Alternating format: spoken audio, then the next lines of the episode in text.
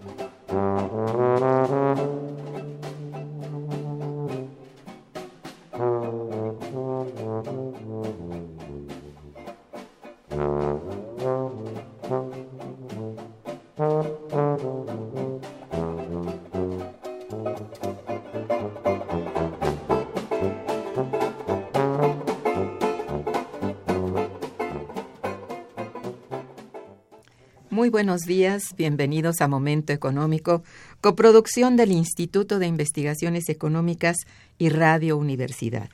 Les saluda Irma Manrique, investigadora del Instituto de Investigaciones Económicas, hoy jueves 27 de octubre de 2017. El tema que abordaremos el día de hoy es reflexiones acerca del tipo de cambio y sus principales efectos económicos. Para ello contamos con la valiosa presencia de nuestro compañero, el doctor César Armando Salazar López. Bienvenido, César. Doctora, buenos días, muchas gracias por invitarme. Nuestros teléfonos en el estudio son 55 36 89 89 con dos líneas. Y para comunicarse desde el interior de la República, el teléfono LADA sin costo 01800 505 26 88. La dirección de correo electrónico para que nos envíen sus mensajes es una sola palabra momentoeconómico arroba unam.mx. De nuestro invitado. César Armando Salazar López es doctor, maestro y licenciado en Economía por la UNAM.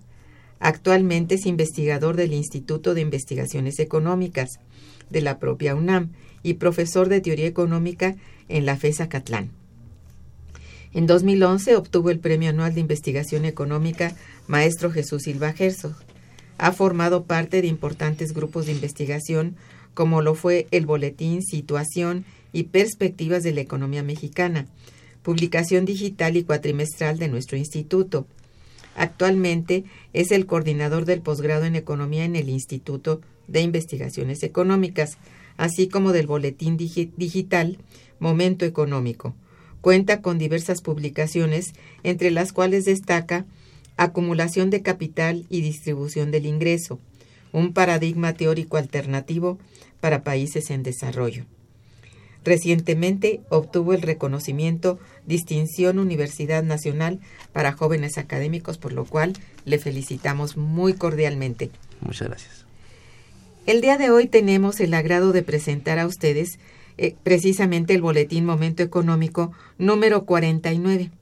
Recuerden ustedes que esta es una publicación digital cuatrimestral que pueden descargar gratuitamente de la página web del Instituto de Investigaciones Económicas, cuya dirección es www.iis.unam.mx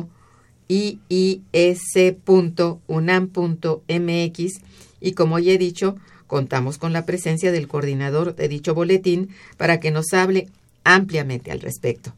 Para dar inicio a nuestro programa, César, te pido por favor nos recuerdes ante todo el objetivo de esta publicación digital Boletín Electrónico Momento Económico y cuáles, o más bien quiénes participan en dicha publicación número 49. Sí, bueno, antes que nada, buenos días, muchas gracias nuevamente por la invitación. El, el Boletín Momento Económico tiene el objetivo de ser un instrumento de difusión, ¿no? Para, digamos, el gran, el gran público eh, de, de, las investigaciones que realizamos en el instituto, ¿no? Por supuesto que muchas investigaciones son estructurales, eh, de muchos años, sin embargo, siempre hay un aspecto coyuntural que tratar al respecto. Efectivamente. Y me parece que, el, que la opinión de los investigadores del instituto, no solamente del, de, de, la UNAM, eh, tenemos invitados de otras de otras entidades académicas, incluso fuera de la universidad, siempre es relevante para, la, para ayudar a entender estos momentos de coyuntura que, que, que, que, pasan, no solamente en el ámbito nacional, sino también en el, internacional. Y así es como, como nace, es, es, intentar, digamos, un instrumento de difusión, pero sin perder el, el, hecho de que son investigaciones con, con alto, de alto nivel, ¿no? de alto nivel académico, con rigurosamente eh, metodológicas. Así es. Y bueno, creo que nuestro público lo ha entendido así porque siempre ha sido así el carácter de los programas aquí en Momento Económico, que sí, son de coyuntura efectivamente, pero con base en análisis profundos, rigurosos de cada uno de los miembros del instituto que asisten aquí y que escriben también en este caso para las revistas digitales. Así es. Pues qué bien. Y, y bueno, ¿quiénes participan en esta publicación esta vez? Bueno, en, en este número que tiene la peculiaridad que recuerda ¿no? los 40, a 40 años la primera gran devaluación del peso, después de que estuvo durante muchos años en el mítico 250. Recuerda que, que justo uh, el primero de agosto fue el de 1976 eh, se da la, la devaluación, el, el, el, mensaje de devaluación y bueno, a partir de allí la economía mexicana es otra. ¿no? Es cierto. Y participan eh, la doctora Alicia Girón, ¿no? este, con Carlos Gachus, uh -huh. eh, participan también Violeta Rodríguez, Patricia Rodríguez y Armando Sánchez, además de que yo también colaboro con un, con un pequeño ensayo. Muy bien. Parece que esta vez está denso el, el contenido, pero muy bueno que esté digital porque todas las personas que nos escuchan y que, bueno, visitan nuestra página y pueden ir al, a la revista, pueden informarse y estar realmente en el estudio coyuntural de este suceso tan, bueno, tan importante para nuestro país en este momento económico tan difícil. Sí, sí, fue, es, es amplio. Este, hay, hay particularmente un artículo que es, eh, que es amplio, pero me parece que era muy relevante incluirlo en el sentido de que sí da una explicación estructural respecto al tema. Entonces, este, este número en, en, realidad me gustó muchísimo. Ajá. porque porque sí incluye estas dos partes, ¿no? Una parte coyuntural muy importante sobre cuáles son los determinantes últimos recientemente del tipo de cambio. Sí. Y además de eh, que tenemos la historia de cómo han sido las, las los procesos de devaluación sí. previos al mítico 1250 y posterior, así como los regímenes más recientes y las discusiones más recientes sobre política monetaria. Además de que cerramos el texto con algunos escenarios eh, de pronóstico que hace Armando, Armando Sánchez, para eh, con el propósito de ver cómo, cómo será el tipo de cambio en el futuro. ¿no? Eh, ¿Por qué piensas tú que fue necesario dedicar este número mmm, del boletín con el tipo de cambio y sus consecuencias? Porque hemos tenido ya varios años de crisis sistémica y esto, bueno, no había tocado tan de cerca, digamos, una devaluación tan profunda como la que había sucedido, como acabas de decir, en 76 y ahora. Sí, yo creo que vale la pena en, en términos de la coyuntura. ¿no? Eh, hay que recordar, bueno, todo este proceso que se inicia a finales del 2014 de devaluaciones. Sí. Es, es, un, estamos en un contexto de alta volatilidad. ¿no? El tipo de cambio recientemente ha sido muy golpeado, el tipo de cambio peso, peso dólar.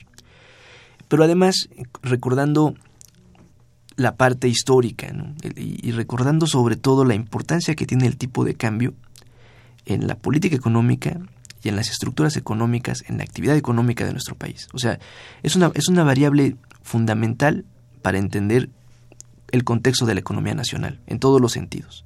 Así Entonces creo, creo que se juntaron estos dos, estos dos elementos y por eso era, era, era, es valioso este, este, este, este boletín particularmente. Sí, hay que recordar también, bueno, cuál, sido, cuál ha sido ese difícil contexto del año 14, 15, 16 en que se ha movido la economía, particularmente con referencia a los precios del petróleo. Este ha sido, creo que, uno de los tropezones más duros que ha tenido la economía mexicana. Yo no sé si en este, mm, no he leído todavía todo el, contenido, pero eh, está presente precisamente ese dificilísimo contexto que nos toca vivir. Pues. Sí, sí, sí, sí. De hecho, eh, quien lo recupera de inicio es en el primer artículo, Panorama de la Economía Mexicana, 40 años de devaluaciones del peso, eh, Alicia Girón y Carlos Gachos, hablan un poco de este contexto de la volatilidad internacional. ¿no? si nosotros revisamos las series históricas, este contexto de volatilidad y caída de los precios de materias primas, o sea, del, del, petróleo, se inicia en el último trimestre de 2014 y justamente a partir de que la Reserva Federal hace el anuncio de que intentará normalizar su política monetaria. Esto implicaba necesariamente, además de que ya se agotaron los, los eh, quantities la elevación de la tasa de referencia de la Reserva Federal. Entonces, a partir de ahí es como comienza este proceso de volatilidad ante la incertidumbre de qué es lo que va a ocurrir, si va a subir Estados Unidos la tasa de interés, si la va a mantener, si la actividad económica en Estados Unidos está creciendo, el empleo, el desempleo, ¿no?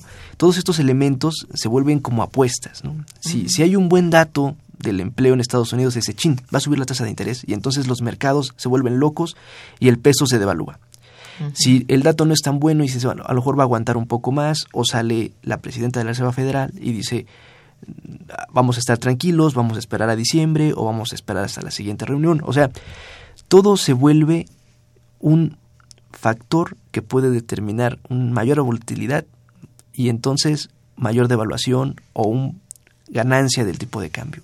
Entonces, eso, se recupera un poco en este, en este texto, donde se, enfatiza sobre todo la parte del endeudamiento externo de la economía mexicana. Y cómo recientemente la economía mexicana se vuelve más vulnerable, porque uno de los indicadores fundamentales en los que se pueden basar la confianza o no sobre nuestra moneda es en las calificaciones de la deuda soberana, por ejemplo. Y entonces ahí se narra un poco cómo con la caída de los precios del petróleo disminuyen los ingresos eh, presupuestales y entonces también crece la deuda y lo que hay que destinar para el pago de servicio es mucho mayor y eso hace vulnerable a la economía mexicana en ese sentido. Eso se recupera desde el primer, desde el primer artículo. ¿Cuántos son eh, los trabajos? ¿Cuatro? Son cinco trabajos, incluyendo la, el último que es un, un, análisis de escenarios a futuro sobre el tipo de cambio que es el que hace Armando Sánchez. Qué interesante, ¿no? Sí, y está, como te decía, yo lo vi que está bastante amplio, sí. bastante más que los anteriores. Sí, sí, sí. Bien valga por los 40 años todo esto, ¿no? Pero es una excelente, una excelente recopilación. Qué bueno. Este, vamos a hacer una breve pausa musical y regresamos.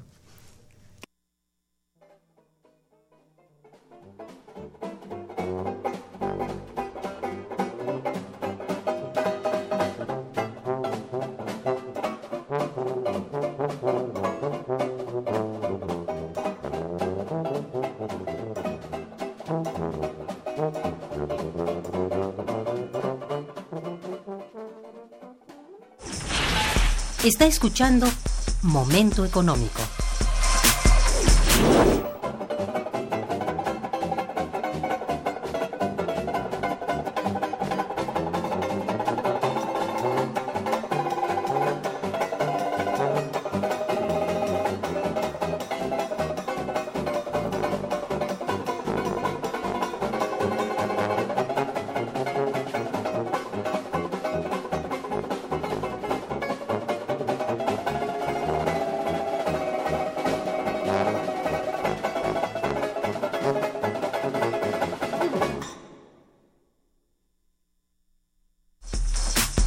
Continuamos en Momento Económico.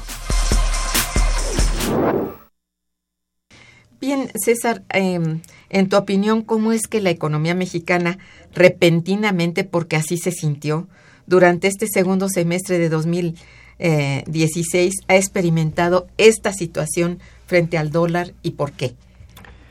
Bueno, lo, la, se, se exacerban, como, como lo comentaba, cuando habrá algún tipo de información, se puede exacerbar el nerviosismo en los mercados financieros y eso lleva a ciertos movimientos especulativos en, en, Eso es. en el tipo de cambio. Eh, en este segundo semestre, creo que una cosa eh, importante es también que va coincidiendo con las reuniones de la de política monetaria de la Fed, en donde se decide si se eleva o no la tasa de interés. Entonces, los mercados intentan anticipar, pero en, pero en ese en ese en esa idea de, de anticipar se mueven muchísimo. Pero además también hay una cosa que es, es, es relevante y que por desgracia no, no está en eh, un artículo del doctor Ugarteche, de Oscar Ugarteche aquí. Pero siempre que, que, que podemos escucharlo o que lo leemos, él hace mucho hincapié en cómo han cambiado toda la arquitectura del sistema financiero internacional. Efectivamente. ¿no? Y, y entonces tenemos un fenómeno muy curioso. Cuando nos enseñan economía, nos dicen que si el tipo de cambio se devalúa, pues se pierden reservas internacionales. En ese sentido de que salen capitales o hay que afrontar y hay que, eh, en el intento por, por mantener el- la paridad, pues se subastan o se venden reservas. Entonces siempre hay una pérdida de reservas ante estos movimientos este, devaluatorios del tipo de cambio. Pero curiosamente podemos observar ¿no? Que si uno revisa las cuentas de Reserva Federal del Banco de México, hay ganancias. No obstante, que el tipo de cambio se está devaluando. O sea, crecen las reservas y el tipo de cambio se devalúa. Y es porque finalmente, por desgracia, o, o no lo sé, el tipo de cambio ya, ya no se determina mucho aquí en México respecto a las condiciones que tenemos nosotros, sino se determinan los mercados de futuros o mercados financieros de, de Londres, por ejemplo, ¿no? En donde se utiliza con el propósito de especular, de hacer arbitraje. Bueno, se ha hablado mucho de que el tipo de que nuestra moneda es ya una de de esas canastas o de las más utilizadas en el mundo. ¿no? Entonces, eso también lleva a ciertas modificaciones en los patrones de conducta que más o menos teníamos ya como establecidos y entonces se exacerba el nerviosismo y vienen procesos de devaluación muy importantes. Hemos estado cerca de los 20, ¿no? Eh, alrededor de los 20 y después ya estamos por debajo de los 19 otra vez. Entonces, intentar incluso determinar si vamos a bajar de los 18, yo creo que es muy complicado. Establecer pisos Es y difícil. techos es muy complejo ante este proceso de volatilidad, incertidumbre. Entonces, no se puede hacer mucho, este, desde luego, desde la perspectiva de la política económica, pero también a veces creo que, que las autoridades no, no toman en cuenta otros elementos. Y esta, este, este es el intentar defender a ultranza una paridad. eh, que, que parece ser que sale mucho de nuestras manos. No se me hacen políticas tan, tan, tan convenientes aún, ¿no? Por eso, por eso se abandonó esto de las subastas, porque no estaba sirviendo de nada. Y sí se va mucha, mucha divisa. Y se van. Sí. Sí, sí. Bueno, habría que decir que, que la gran dependencia de nuestra economía hacia los Estados Unidos nos lleva precisamente a ese punto de sensibilidad, de vulnerabilidad, como se le llama en los mercados financieros, que este, pues no, no es inevitable en este momento, ¿no? Eh, digamos que eh, dependemos muchísimo de la de los movimientos o de las decisiones de política monetaria en los Estados Unidos. De eso depende en gran medida. Y bueno, parece que juegan mucho con esto de si, si un punto o medio punto de la tasa de interés va a subir o bajar, y eso también pone en jaque a la moneda. Es decir, sí tiene que ver si vendemos mucho, si importamos mucho, todo esto tiene que ver. Sin embargo, al parecer no es lo determinante, sino más bien ese terreno especulativo en el que se vuelven arenas movedizas en que, como tú dices, no es nada sencillo determinar o, o pensar qué es lo que puede pasar. Hay que tener unos márgenes muy grandes de, bueno, yo digo de tolerancia para determinar el precio de la, de la divisa, ¿no? Entonces eso es dificilísimo y, y de veras muy, muy sensible para la economía que la pone en jaque. Digamos que recientemente, vamos, de ser una economía considerada una economía emergente, como otras, ¿no? Pero fuerte, incluso por su tasa de crecimiento del país, que ha sido, bueno, de entre los muchos problemas que ha padecido América Latina y otros países en el mundo, es de los más resistentes, digamos, pues ya como que este segundo semestre, a lo que me refería yo, ya no tiene, eh, digamos, el espacio suficiente para, pues decir, no, sí, sí va a mantenerse el tipo de cambio. Es importante esto, cuáles son los efectos que, que ha provocado, por ejemplo, en este momento la devaluación sobre el crecimiento económico. ¿Tú crees que ya lo afecta en este momento? Porque ha habido momentos en que el movimiento ha sido así, este, un poco fuera de lo común, pero ahora ya lo afecta. Este, este tema de, de devaluaciones y crecimiento económico es un tema muy relevante porque yo, yo creo que parte del, del, del miedo que en general el mexicano tiene hacia los procesos de devaluación se da en el contexto de que un proceso de devaluación siempre está acompañado, siempre ha sido acompañado de un proceso de recesión, ¿no? O sea, viene la devaluación y se cae la actividad económica. Curiosamente, en, digamos, en, a partir de 2015, 2016, la economía mexicana ha crecido. De hecho, en términos de, de, los países emblemáticos, en países de los países emblemáticos de América Latina, no, no digo los más grandes, pero sí Brasil, Argentina sí grandes, Chile no tan grande pero emblemático. México es el país que para 2016 va a crecer más, o sea que se espera que crezca más, que es alrededor de 2.1%. Chile crecerá un poco por debajo, Brasil está en recesión y creo que también Argentina entraría en ese, en ese proceso de recesión o de, o de nulo crecimiento. Pero debemos recordar que, que México, en, en, las fases de expansión de la economía latinoamericana, México es el que ha crecido menos que todos estos países. O sea, en, eh, incluso México durante muchos años creció menos que el promedio de, de América, América, Latina. Latina sí. Entonces, hoy crecer al 2%, aunque, aunque sea el, el mayor crecimiento de estos países, no, no significa mucho este, este crecimiento está, está muy limitado en términos de lo que puede generar para, para el bienestar de la mayoría de la población, que es una cosa que, que creo que en el instituto y en general nosotros estamos siempre pendientes, ¿no? No es crecer por crecer, sino es crecer para poder generar beneficios para la sociedad, ¿no? Este, menor pobreza, mayor acceso a la salud, o sea, una serie de, de cosas. Sobre que todo empleo. Generar empleo. Exactamente. ¿no? Entonces, bueno, el, el, el, no, no hemos tenido esta, esta, lo que históricamente se ha dado, ¿no? que, viene la devaluación, una devaluación muy importante como la que ya tenemos, y viene un proceso de recesión. Eso no se ha dado. Pero, pero crecer al 2% tampoco, tampoco es, este, es, es, digamos, el mejor, el mejor escenario. Pero lo peor de todo es que México lleva creciendo 30 años a 2% anual. ¿no? Este es el verdadero problema que ha crecido muy poco para lo que se requiere en un decenio, por ejemplo. Sí. Es poquísimo en realidad, ¿no? Y para, como usted menciona, para, para el, el, el empleo, mm. eh, digamos, cu ¿cuántos, cuántos eh, eh, jóvenes se integran cada año al mercado laboral?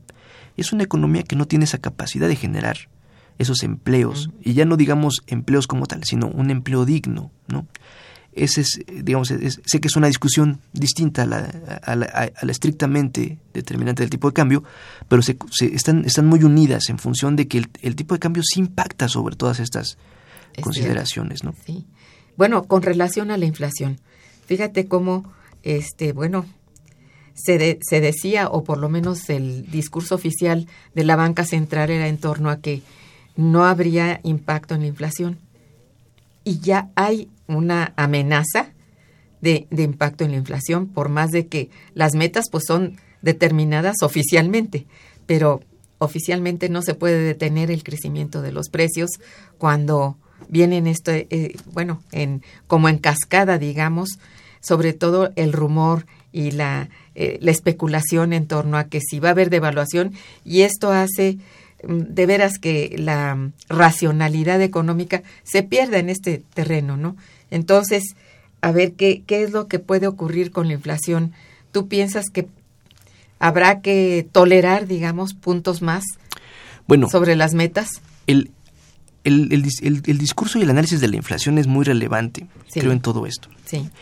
El tipo de cambio históricamente fue un ancla para los precios. O sea, mantener estable o sobrevaluado el tipo de cambio, sobre todo fue una herramienta para contener la alta inflación que se dio en la década de los 80 y la inflación que se dio en, en los 90. ¿no? Ya llevamos muchos años, algunos años ya controlando la inflación, incluso recientemente por, por debajo de este objetivo del 3%, que es, que, pero, pero hay que hacer... Es la meta. Ese es el, el, objetivo, la meta de, de, inflación. Pero creo que sí hay que hacer muchas consideraciones respecto a este, incluso respecto al 3%. El 3% es simplemente desde la perspectiva del Banco de México para poder estar cerca de nuestro principal de la inflación de nuestro principal socio comercial que es Estados Unidos. El objetivo de inflación indicativo, ¿no? Sí, es 2%, pero la, la, estructura económica de ambos países es diametralmente opuesta. O sea, no no no tenemos posibilidades de comparar la estructura económica de México con la de Estados Unidos. Entonces, ya para empezar allí, no se está reconociendo esta heterogeneidad entre los países. O sea, el 3% no nos dice mucho. si, si, nada más es un, es un número, es un dato. No hay, no hay mayor justificación sobre ese.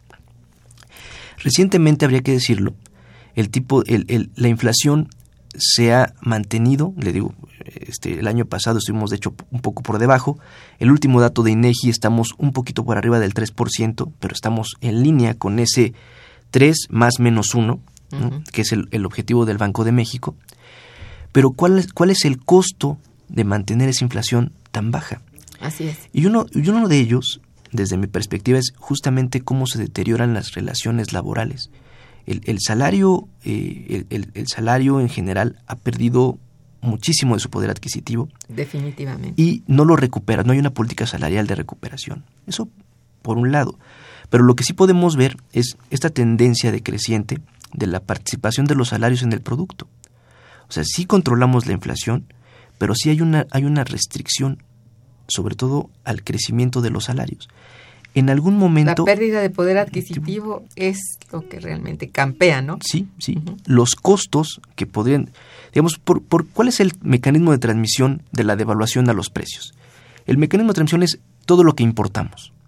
O sea, si nosotros tenemos que dedicar más pesos para la importación de productos, es simple que aquí tenemos que vender más caro para recuperar esos pesos que estamos sí. vendiendo más. Entonces, ahí viene un efecto sobre la inflación generalizada por diversos mecanismos. Ese es el mecanismo de transmisión. Si nosotros tenemos que pagar más pesos por lo que importamos, pero no podemos subir el precio, es porque de alguna otra forma estamos absorbiendo ese mayor costo. Y la forma más fácil de absorberlo es vía el factor trabajo. Sí. Entonces, la por eso no nos debe sorprender que las remuneraciones no se recuperen, que no crezcan, pero además que la participación de los salarios en el producto sí tenga esa tendencia decreciente desde hace ya varios años. Sobre todo en los años en donde este, este, esta transmisión de, tipos, de tipo de, de, de cambio a inflación se ha disminuido. En, en, los 80 era un proceso exacerbado. Es decir, se devaluaba el peso 20%, 20% y los precios subían 50%. En los 90 empezó, empezó, se devaluaba 20% y los precios estaban alrededor del 20%. Hoy lo que, lo que tenemos es un proceso de evaluación ya muy importante que no se ha traducido en, en un incremento de precios. Efectivamente. Pero a partir de que se da ese mecanismo, uh -huh. es justo cuando empiezan a caer la participación de los salarios en el producto de forma más, digamos, no, no, no quiero decir que, que, se desplomen, pero sí hay una tendencia decreciente a caer. Sí. Entonces, el, ese, es, ese, es, parte del costo de, de la estrategia. O sea, sí, queremos es una un economía. Costo muy alto, sí. Es, estamos manteniendo la inflación baja me parece sí, a un costo muy alto. Muy alta, sí. Muy alto el precio, es cierto, para la mayoría. Uh -huh. Es decir, es cierto también de que no es tan alta la, la tasa de, de, desocupación, pero los salarios son verdaderamente bajos, ¿no? Los salarios son bajos. Eh, no son, como dicen, decentes, entre comillas, sí, ¿no? Sí. Son bastante bajos. Entonces, Ad eso sí es un costo alto. Además de que, de que las tendencias hoy, además de que ya se, se precarizó, bueno, de que ya disminuyó mucho el salario, Sí. La tendencia también es a disminuir las prestaciones, el, el, no salarial, ¿no? Exactamente. El no salarial. Entonces, de, de, la forma en la que se vea, pues tenemos una caída de eso. Yo, yo, la parte del análisis que hacemos es justamente cómo se traslada. Alguien tiene que pagar finalmente ese costo, ese mayor costo. Claro. Y me parece que lo pagan los trabajadores mexicanos. Sí, definitivamente sí. Y este es muy importante a considerar, ¿no? Porque pudiera parecer este paradójico, ¿no? Que, bueno, hay mucha devaluación y, y los precios bien gracias. No, no, sí hay. Porque perder poder adquisitivo es lo mismo que si está inalcanzable el precio de algo, ¿no? Por chiquito que esté. Sí. Además, en, términos de, de, qué es lo que mide la inflación, porque es una canasta muy amplia. Sí. Si vamos sobre la canasta, de, digamos, la canasta básica, la inflación es mayor. Sí. Y si le preguntamos a cualquier ama de casa, nos dirá que la inflación no es del 3%. Sí, no, definitivamente, efectivamente. Bien, vamos a hacer un, una breve pausa musical y regresaremos. Quédense con nosotros. Está escuchando Momento Económico por Radio UNAM.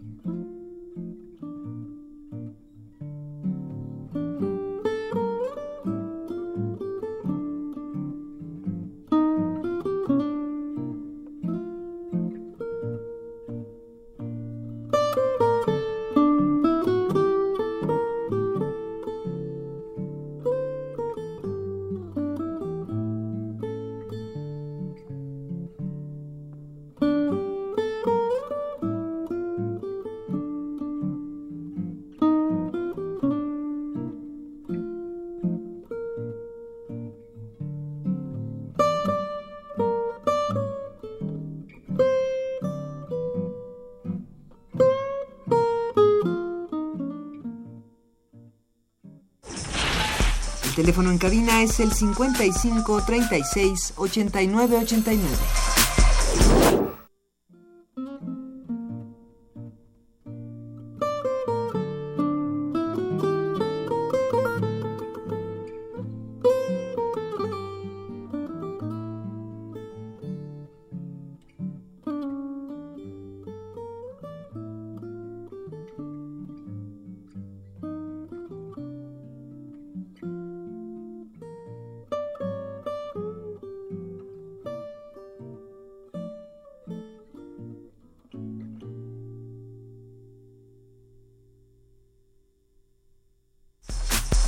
Continuamos en Momento Económico. Bien, del contenido de, este número, eh, quizá sería útil que nos hablaras un poco, sobre todo explicando en qué consiste el análisis de, de Violeta Rodríguez acerca del régimen de tipo de cambio flexible y cuáles son, en términos generales, digamos, los elementos de análisis que utiliza. Sí, el, el, texto de, de Violeta es muy interesante porque hace un recorrido histórico sobre los distintos regímenes que ha atravesado esta política de cambiaria en México respecto peso peso dólar. De hecho, ella comienza analizando el, el, tipo de cambio previo a que se tomara la paridad del, del 12.50 en la década de los 50, para la redundancia, ¿no? Sí. Nos, nos indica incluso cuáles fueron las devaluaciones que se dieron en el peso, que, que en un contexto muy distinto al actual porque debemos recordar que posterior a la Segunda Guerra Mundial se establecen los acuerdos de Bretton Woods, que es, un, es un acuerdo de tipos de cambio fijos. Entonces los países no podían devaluar o subvaluar este, como ellos quisieran, tenían que pedir incluso permiso al fondo. Pues así es. Para, para poder eh, llevar a cabo estos momentos. Ella nos empieza a explicar desde, desde aquel entonces, nos, nos, nos cuenta mucho el papel que juegan eh, los fundamentales que siempre hemos eh, pensado en términos del tipo de cambio, como son cuenta corriente, cuenta de capital, ¿no? Y lo que incluye, que son las cuentas de comercio, o sea, cuánto importamos y cuánto exportamos, y sobre todo, eh, cuántos capitales entran. En, además, en un contexto completamente distinto al de hoy, porque las entradas de capital eran básicamente préstamos de bancos extranjeros o de instituciones, organismos financieros internacionales. Entonces e, es, es, muy interesante el desarrollo que hace y después ya entra, eh, bueno, obviamente analiza el, papel que jugó el 1250 en el desarrollo económico del país, que es, es muy relevante eh, tenerlo en cuenta. El 1250 estuvo prácticamente durante todo el periodo del desarrollo estabilizador que es la época de mejor crecimiento económico. ¿Y a qué me refiero con mejor? Bueno, alto crecimiento económico, más del 6% promedio anual, con baja inflación y con más o menos equilibrio en cuentas. ¿no? Teníamos eh, eh, eh, lo que llamarían hoy finanzas públicas sanas. ¿Por qué? Porque había equilibrios tanto en la cuenta fiscal como en la cuenta de comercio. En, este contexto de una economía muy, muy regulada. Eso es, economía regulada.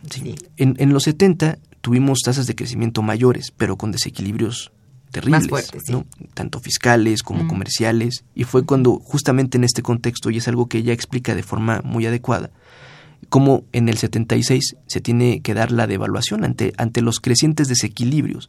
Tú, tú no puedes mantener el tipo de cambio fijo en un contexto de, desequilibrios estructurales, fiscales y comerciales. Y ella lo explica de forma muy, muy interesante y eh, eh, posteriormente eh, retoma el análisis ya en, términos de lo que ella me parece que ha estudiado mucho, usted, usted también, en las intervenciones esterilizadas del, del, tipo de cambio. ¿no? Entonces, como hoy en día la política monetaria es completamente distinta a aquella. ¿no?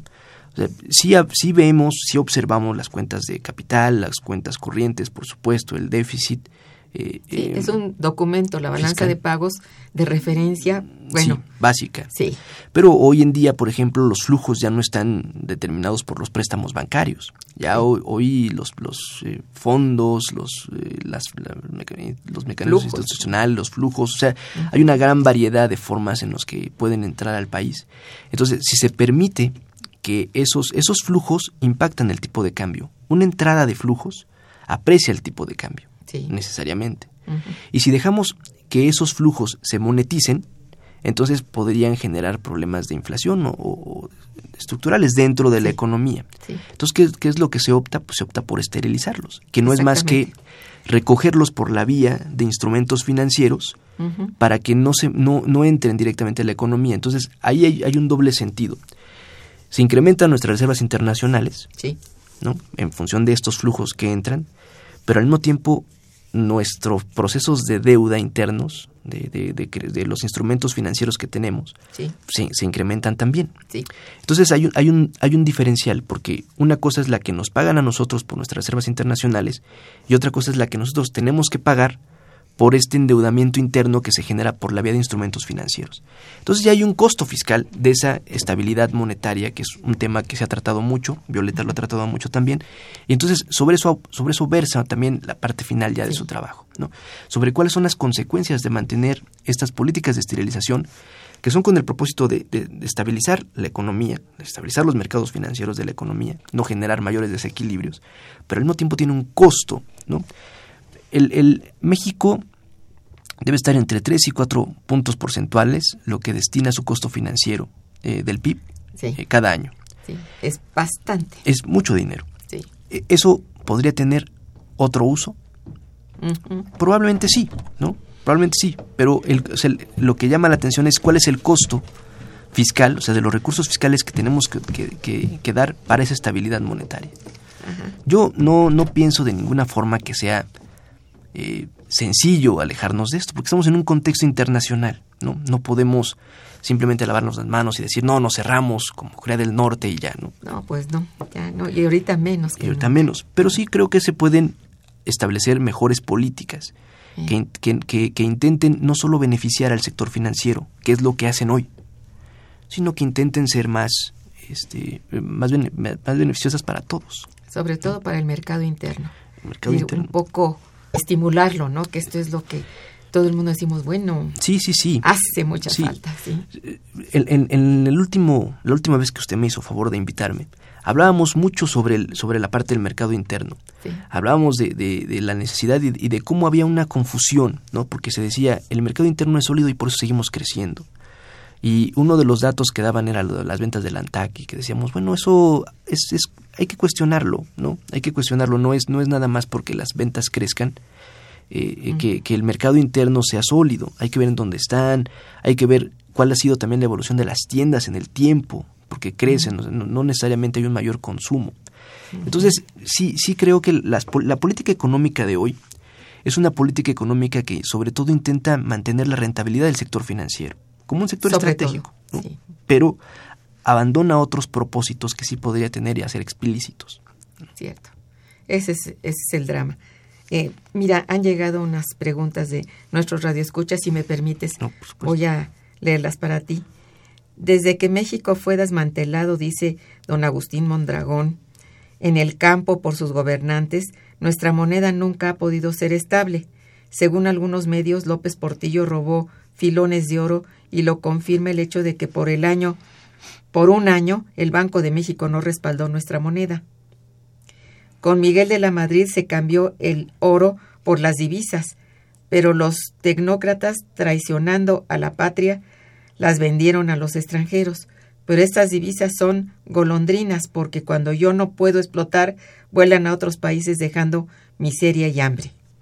Esta es una opinión de don Agustín Mondragón. Y, sí, eh, justamente Violeta, en su artículo, habla mucho de, de- de que cuán, cuán importantes eran las reservas de oro y de DEX, que son las, la- esta- estas Las- divisas los del Fondo Monetario, de los derechos especiales de giro del Fondo Monetario Internacional, y de cómo estas, en algún momento en que cesó la entrada de capitales por la vía de los préstamos, estas fueron las que pudieron equilibrar nuevamente la balanza de pagos. O sea, en términos de que Sí. importábamos más, entonces usaban estas reservas de oro y de DEX para poder hacer frente a los compromisos internacionales, hasta que otra vez comienzan a, a- a llegar los préstamos. ¿no? Pero sí, México tenía grandes, grandes eh, reservas de oro y de DEX en esa época Sí, en, en esa época es, es muy interesante. Y lo que menciona también sobre los flujos de capital tiene toda la razón. En, en la crisis, una de las crisis que podemos recordar, que, que- que muy importante es mm, atrasito de la de 2008, es la de 94, que fue incluso los capitales golondrinos mexicanos los que abandonaron el país dejando las reservas muy deterioradas y que tuvimos que recurrir a préstamos bancarios para hacer frente a lo que teníamos que hacer, que era unos bonos eh, que ex- expresados en dólares, ¿no? Que Sí, finalmente habían comprado los jubilados y pensionados de, de Estados Unidos y que por eso se tenían que pagar, ¿no?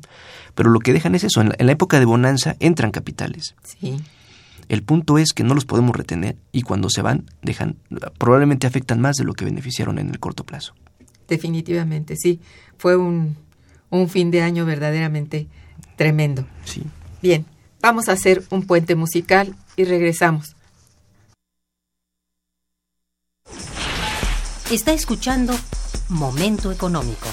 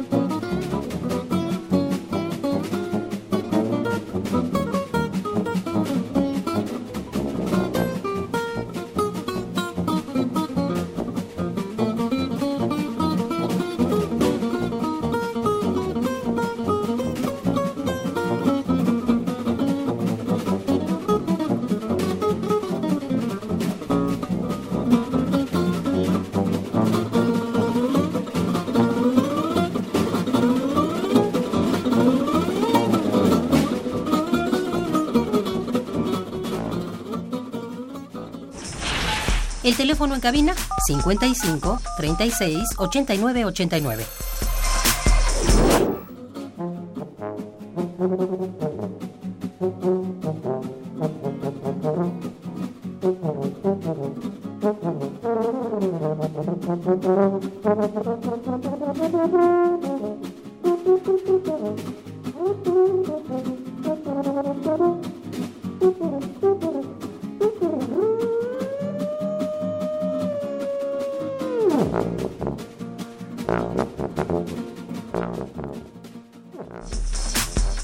Continuamos en Momento Económico.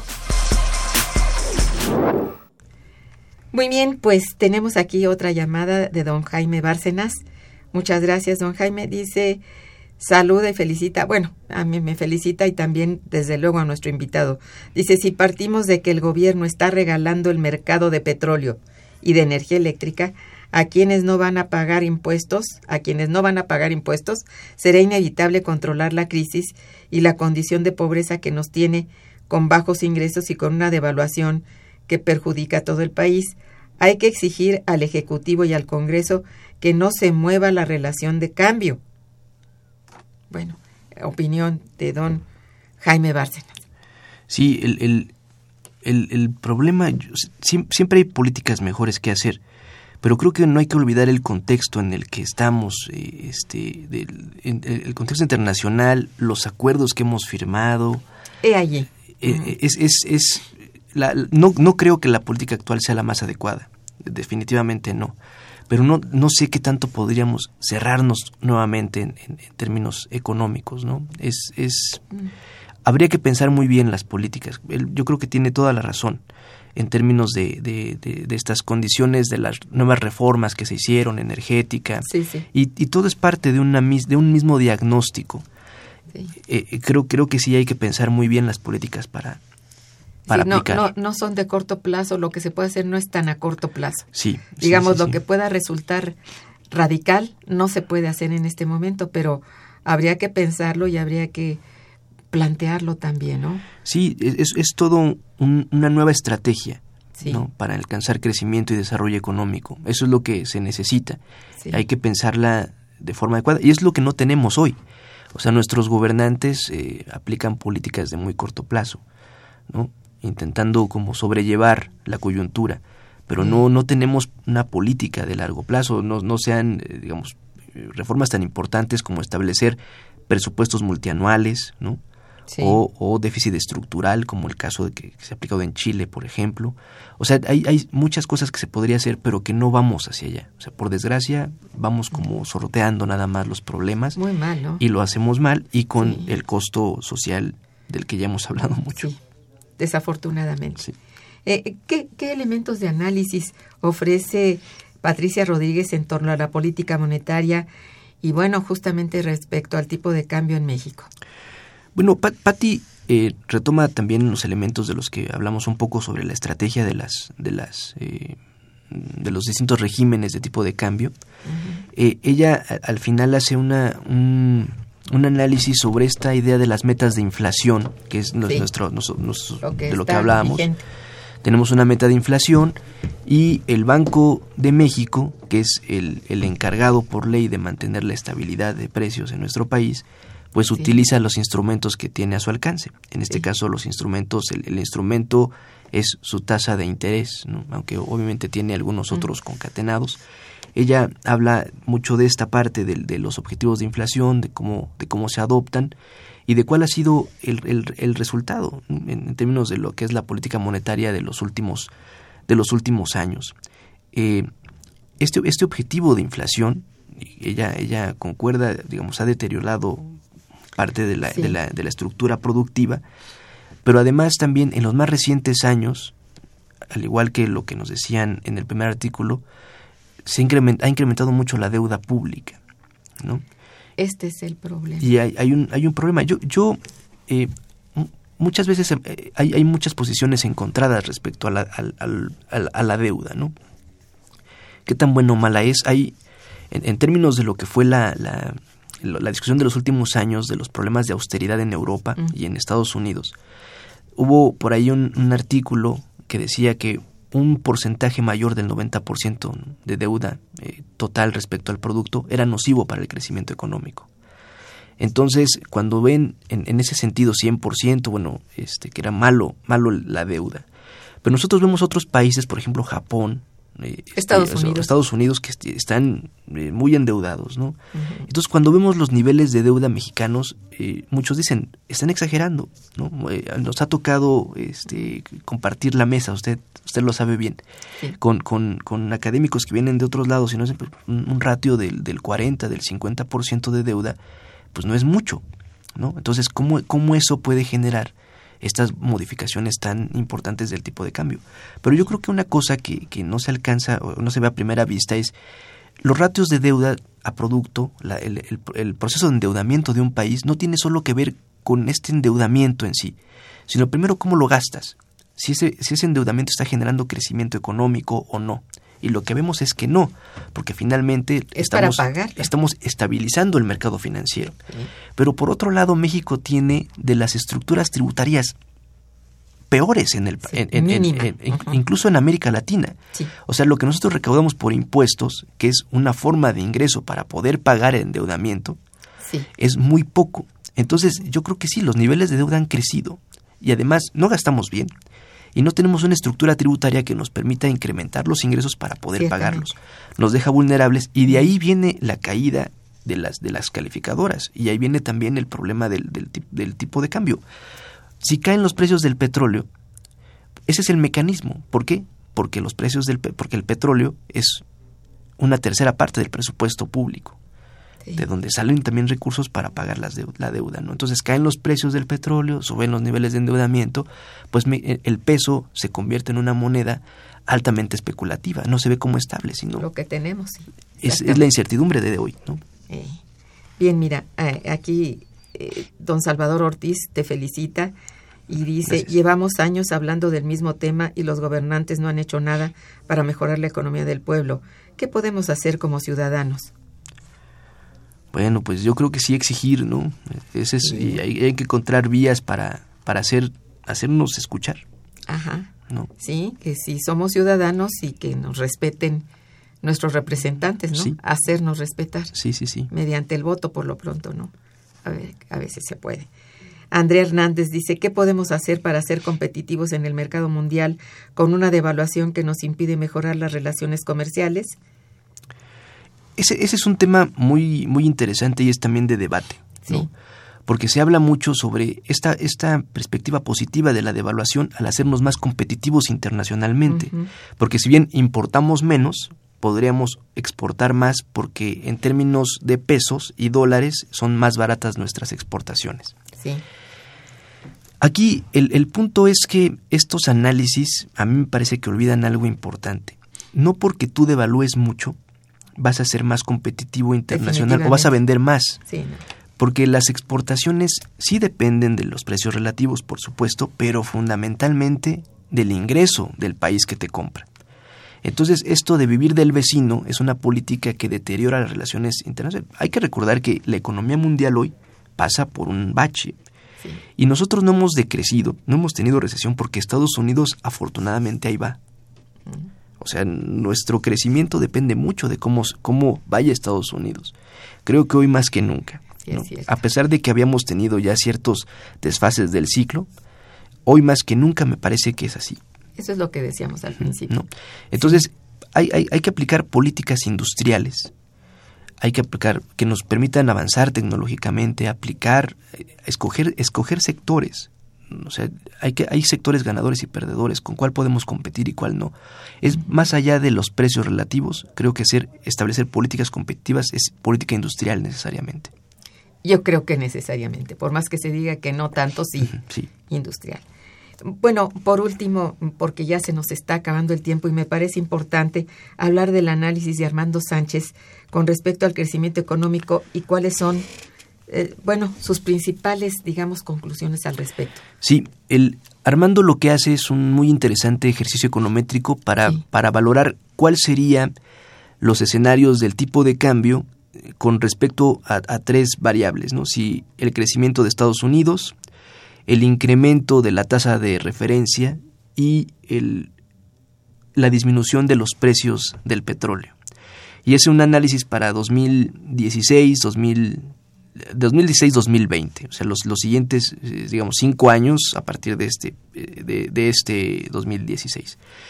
Él, él llega a, conclusiones muy interesantes, pero lo, lo, más interesante es ver el conjunto. En todas las, en todas las, este, las corridas que hace, el tipo de cambio se devalúa de forma muy importante en los próximos años. ¿no? Es muy interesante hacer caso de esto, ¿no? Sí, sí, sí, sí. Porque además ha dado muestras de ser bastante este acertado el el sistema que tienen ahí con Armando, ¿no? Sí, entonces, ya lo hemos dicho. Sí, sí, sí, sí. Entonces la, la tendencia, de acuerdo a, lo que le muestran sus resultados econométricos, es más bien a un proceso de devaluación que, que, que, se incrementa. O sea, esto nos sirve, digamos, para establecer los posibles pisos, ¿no? Exacto. O sea, para si va a estar por debajo de los 18 pesos, parece, pues parece que ya no. Parece que ya no. entonces hay que esperar. Nos llegaron de últimas unas llamadas. Quiero rápidamente leerte. Eh, el licenciado Avilés te felicita y felicita al programa. Dice, debemos pronunciarnos con hechos, no con exigencias. Ok. Bueno, estamos de acuerdo. Sí, sí, sí. María Eugenia Ortiz dice, ¿qué se sabe de las toneladas de oro que, que compró el gobernador del Banco de México? ¿Qué producción de oro hay en México? bueno. Eh, no, no, tengo el dato, pero, pero supongo que, que debe haber una buena producción porque los canadienses vienen con mucha fuerza para acá. Como no, sí. Están muy interesados. Están muy interesados en eso. Sí, bien, Rodolfo Chávez dice, ¿qué perspectivas se ven con lo que ocurrirá en las elecciones de Estados Unidos? ¿Qué pasará con México? Bueno, pues, esto ya es una opinión. No, parece ser que, que sí, que el, factor Trump sí se afectó un poco. La, eh, era, era muy interesante ver cómo durante los debates se movía el tipo de cambio, ¿no? Sí, sí, eso sí fue este, interesante, es cierto. Pero creo que, bueno, no, no, no, no tengo buenos augurios eh, respecto a la relación, sin, sin importar quién llegue, sí, exacto al parecer no es así como que lo máximo. Lo que pasa es que será el extremo. Sí. Y, y pues parece que queda, no sé, de momento traspasado, pero en fin. Veamos. Es una pena y muy lamentable que ya se nos acabó el tiempo porque te tenía algunas otras este, preguntas que hacer, pero muchas gracias por haber estado con nosotros. Te felicitamos por tu premio primero, después por tu eh, labor frente a esta revista electrónica y bueno, a todos nuestros eh, radioescuchas por su interés y sus llamadas, muchas gracias. Estuvo en los controles técnicos Gerardo Zurrosa, en la producción Araceli Martínez y Santiago Hernández, en la coordinación y conducción una servidora, Irma Manrique, quien les desea muy buen día, pero mejor fin de semana. Gracias.